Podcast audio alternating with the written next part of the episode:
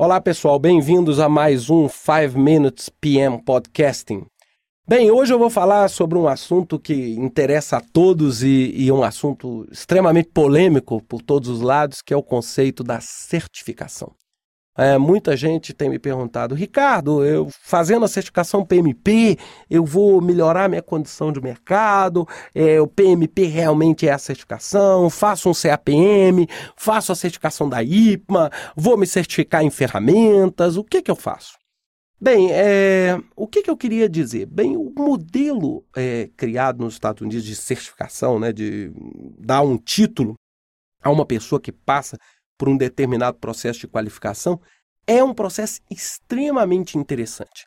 Agora, é um processo que você tem que ver com certo cuidado, com certo carinho e atenção. Porque hoje o que, que tem visto? Né? Eu me certifiquei é, como PMP no início de 1999, é, ou seja, numa realidade de gerenciamento de projetos diferente da realidade que nós temos hoje. É, ou seja, um exame no papel, é, um interesse muito menor. Eu tinha uma dificuldade imensa de mostrar para os outros que era PMP, né? a maioria das pessoas não sabia nem o que, que era isso, nem o que, que eu estava falando. É, e, e hoje, é, principalmente para a certificação PMP, existe uma indústria é, como se fosse uma máquina de fabricação de PMPs. E isso é uma coisa que me preocupa eh, de modo bastante é, exacerbado. Por quê? Porque é, a certificação, é lógico, ela é um critério, mas ela não pode ser o critério. Então hoje você tem várias empresas, né, que eu, eu particularmente discordo plenamente dessa linha de negócio, mas aquele é, é, é zero to PMP em three days, sabe assim, zero ao PMP em três dias, or your money back, né, ou seja, ou você vai receber seu dinheiro de volta. É, isso me soa assim um negócio completamente artificial, ou seja, uma pessoa que não tem experiência em projetos, é, ela consegue se qualificar para passar no exame.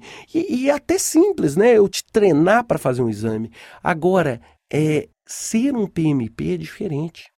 É, ser um PMP implica em ter uma vivência, implica em ter ali uma, uma estrada que pode contribuir para a sua empresa e não necessariamente ter um título, porque o título talvez ele vai te garantir a entrevista ou até mesmo a contratação, mas ele não te sustenta se você não tiver uma bagagem por trás.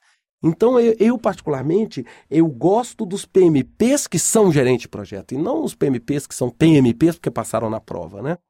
Além disso, hoje existem muitas certificações bastante interessantes. O CAPM, né? O CAPM, eu, eu quero depois falar disso num, num, num podcast específico, mas o CAPM é uma certificação extremamente interessante para que, quem vai ser integrante de times de projeto. É uma certificação mais simples, baseada apenas no PMBOK, é, e é uma certificação muito interessante, uma certificação que o PMI tem investido muito e, e que eu acho que pode é, suprir um pouquinho esse gap entre o zero e o PMP, sabe?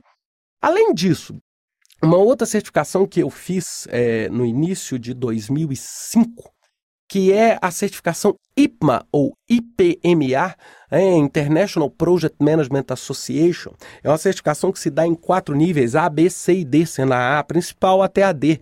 É, eu fiz a certificação a nível B, que foi a certificação que foi oferecida no Brasil pela ABGP, Associação Brasileira de Gerenciamento de Projetos, e é uma certificação muito interessante porque é uma certificação que não tem prova, mas sim monografia, onde você faz uma defesa onde você pega o seu projeto e faz uma defesa desse projeto hum, na frente de uma banca, mostrando as competências que você utilizou como gestor de projetos, para ver se essas competências qualificam você para ser um profissional IPMA nível B. É, e é uma certificação muito interessante, porque é um modelo bastante diferente do modelo de prova, modelo de avaliação. É, eu acho que todas essas certificações, eu, eu sempre fui um fã dessas certificações, é, eu acho que se elas forem acompanhadas de um bom conhecimento prático, de um bom trabalho, elas agregam muito, não só o seu currículo, mas também a empresa que está te contratando. Agora, a gente não pode usar esse como o único critério. É, essa é a minha grande preocupação. As pessoas que passaram no exame do PMP, elas não entraram direto para o reino do céu, sabe? Ou seja, é, eu conheço muito PMP é, que infelizmente não teria qualificação nem condições para ser PMP, mas infelizmente ele acabou sendo aprovado na prova. E aí o que, que acontece? Ele vai, não consegue desempenhar o trabalho e muitas vezes né, ele, ele, ele prejudica a própria é, é, é, credibilidade do processo de certificação. Eu acho que o PMI, inclusive, está muito atento nesse sentido. Bem, o que eu tinha para falar para vocês de certificação é isso. Um grande abraço para vocês e uma ótima semana.